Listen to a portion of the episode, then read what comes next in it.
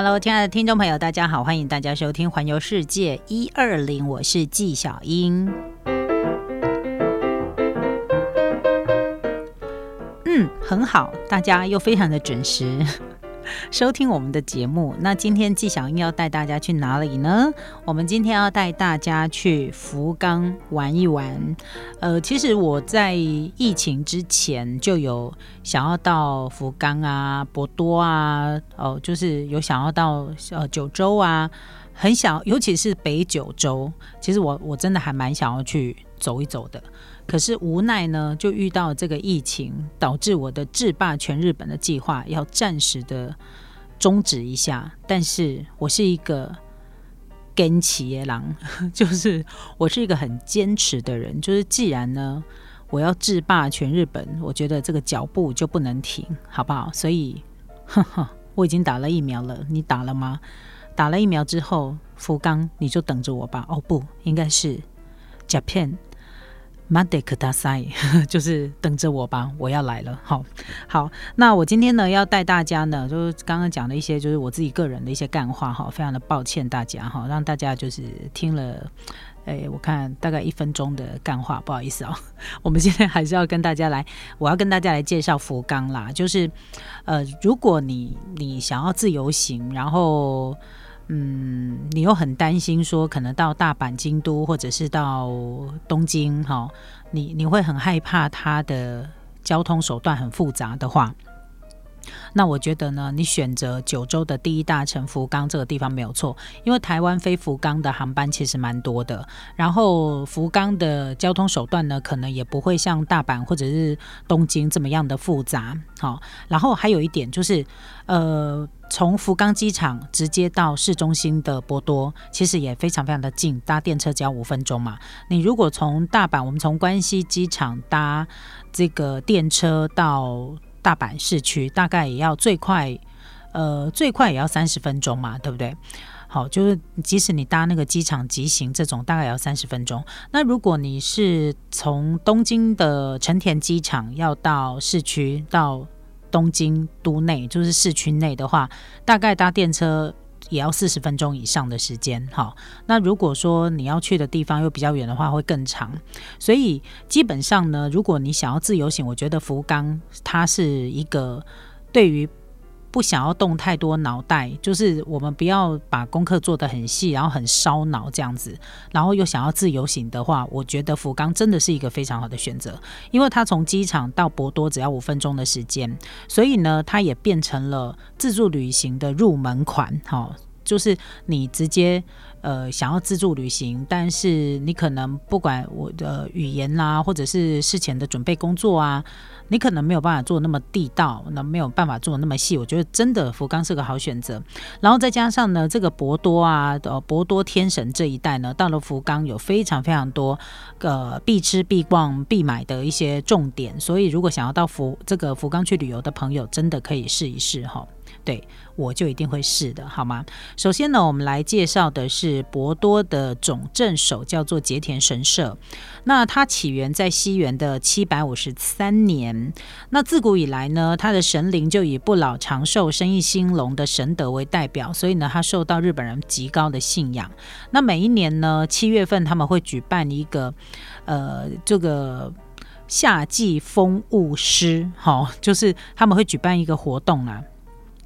然后呢，这个活动呢是在博多每一年七月的时候举办的，所以是非常的有名的一个，算是一个大型的活动。那其实你到了博多啊，不管是在博多的站前广场，或者是直接到节田神社的境内，以及附近的川端商店街，你都可以看到很多超豪华的巨型神教，感觉很像是他们的吉祥物。然后呢，因为呃传统的山立呢，大多数跟博多地区都会有地地缘关系的一些。武将哈，所以你他们的装饰呢，都会用古老的传说来当主题进行装饰。那近年来呢，因为加了很多的一些电影啊，还有一些动漫的人物，其实也为这一些装饰呢增添了一些趣味性。那如果有机会到博多来的时候，可以了解一下，看看这些大型的装饰，它叫巨型山历史。那你不妨可以仔细的观察一下，会觉得会有蛮多有趣的地方。然后呢，在博多运河的旁边，它的入口处呢，就是节田神社的川端商店街。那这个川端商店街呢，是博多市区最有历史的传统商店街。它没有很长，它大概四百公尺左右。但是呢，这条商店街呢，它充斥着非常多的一些欧米亚给，比如说传统的伴手礼啊，生活的杂货啦，然后还有善哉小吃，就是传统的那个红豆麻吉汤，有没有？然后甚至有拉面店，再加上哦，因为它有一定的历史，所以你会看到一些卖木屐、卖和服、手扇、灯饰这些，甚至于呢，他们大型装饰山立的周边商品，你都可以看得到。所以呢，这个川端商店街是一个充满着浓浓的日式风情的一条商店街。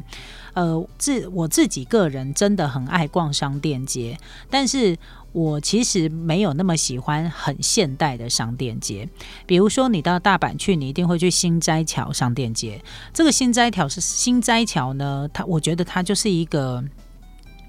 很现代、很大型的一个商店街。其实我对这样的商店街，我比较没有太大兴趣。我反而对于它附近的天神桥筋哈的这一条商店街，然后或者是呢其他比较。呃，知名度不是那么高，对对，旅客来讲知名度不是那么高，比较贴近在地人生活的那个商店街，我自己比较有兴趣，因为我觉得那个才能够去感受到浓浓的那种合适的，就是那种日本风情哈，日本文化，我觉得比较浓，而且比较贴近当地人的。的生活，那那个比较现代一点的商店街，当然我知道，对于很多人去日本呢，就想要好好的逛、好好的买、好好的逛街的，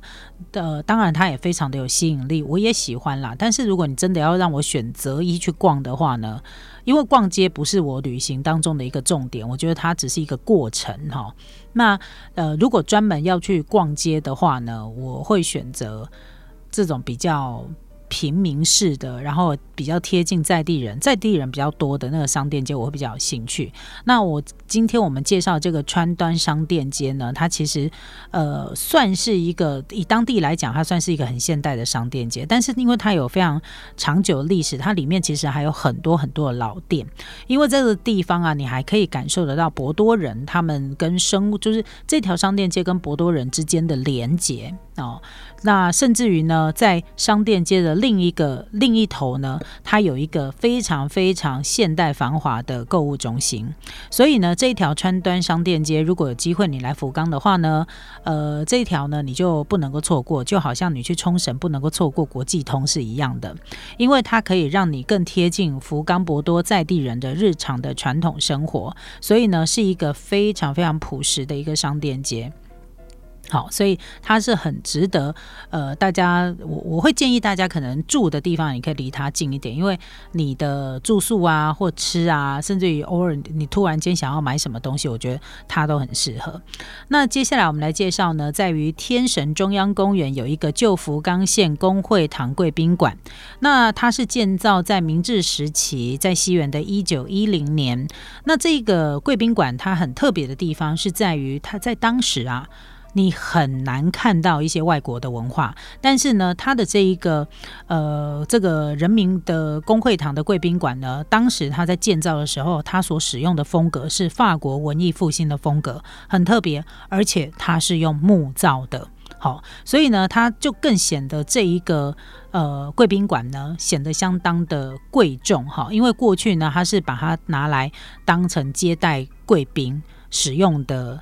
地方，然后甚至于在太平洋战争时期的时候，它是区司令部，还有它是福冈的高等裁判所等等的使用，所以它曾经是非常的重要。那呃，你也不要觉得说，哎，它是不是就是一个很霸气、很大的一个园区？其实不是，它其实外观看起来是很 socket 的哈，就是小巧可爱的，但是它却充满着浓浓的法式风情，这一点倒是非常的特别。再加上呢，它所使使用的建筑的色系是一种灰灰。的绿色的色系，那整个会觉得很复古，感觉好像到了法国一样。然后呢，它一方面呢保有这种过去的这种古洋房的。装饰，然后一方面呢，内部它有规划成咖啡厅，但是它是一个文青的咖啡厅哦。因为在这个咖啡厅里头呢，会不定期的举办一些文艺活动，所以呢，文青的朋友啊，这个文青的朋友们，如果来这个地方，千万不要错过了这一个贵宾馆。呃，我不是文青，但是我会想去，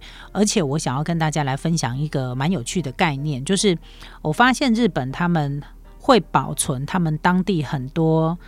他们认为有历史的一些建筑物，呃，而不是说像，而不是说像台湾，当然有一套它保他们呃台湾对于古迹的一个界定的方式，哈，这个我就不细究，就不细谈，因为它是一个它是一个学问。那我要讲的就是说，其实不管在哪一个国家、世界各国，然后哪一个地方，不在对照我们台湾也一样，不管你在哪一个县市，你在哪一个乡镇，在你的。你所居住的你的故乡里面，周围总是有一些可能充满着你的历，充满着当地历史一些古建筑，不管它是庙宇也好，或别人的家，或者是古房子，呃。也许他还不到界定古迹的那个年代，但是他对于这个，他等于在这个地方屹立不倒，见证了当地的一个历史。那我发现日本很多乡下地方，他们都会去做这样的保存。那要保存，除了要除了要整修好之外呢，他会按照原样，按照它原来的这个样子去进行修复跟保存。那修复跟保存要钱嘛？那你你把它修复好了之后，保养也要钱，那怎么办呢？我发现他们会常常去让它活化，比如说，他就把像这样子的贵宾馆，也许它可能历史不是很长，因为你看它是，呃，它它是一九一零年盖的，也不是很久，对不对？然后呢，他们把它复刻，就是把它。整整修好之后，他让里面就开了咖啡厅，他会跟当地的民众有结合。你看哦，他开的咖啡厅呢，三不五时的会有民众可能到这个地方来喝个咖啡啊，然后看一下它里面一些展览呐，然后再加上一些文青的朋友，可能不定时来这边举办一些展览。我觉得它就是一个很好的跟地方还有跟社区结合这样的一个活动，还有这样一个地点。那不仅除了保存它，还可以让它。自己的就是还可以让他活下去。你进去里面喝咖啡，你要付费，对不对？喝咖啡当然要付钱呐。那这个有不这个收入的费用呢？它就是拿来去做呃保存它这个这个历史建物的一个资金，好这样的一个预算。然后如果你要开放。那个参观的话呢，还会有，如果你不喝咖啡，你只是要参观，参观的话有另外参观的费用。那你去参观的时候呢，你所付的，人家说使用者付费，它是用来完存去保存它这一个历史建物。我觉得这个概念真的很值得我们来做借鉴，因为呃，我们。摒除他说一些比较严格的，你怎么界定它是古迹巴拉巴拉什么的？但是他在他跟地地地方，就是当地社区，他见证了这个当地社区的一个繁华兴盛或者是衰退。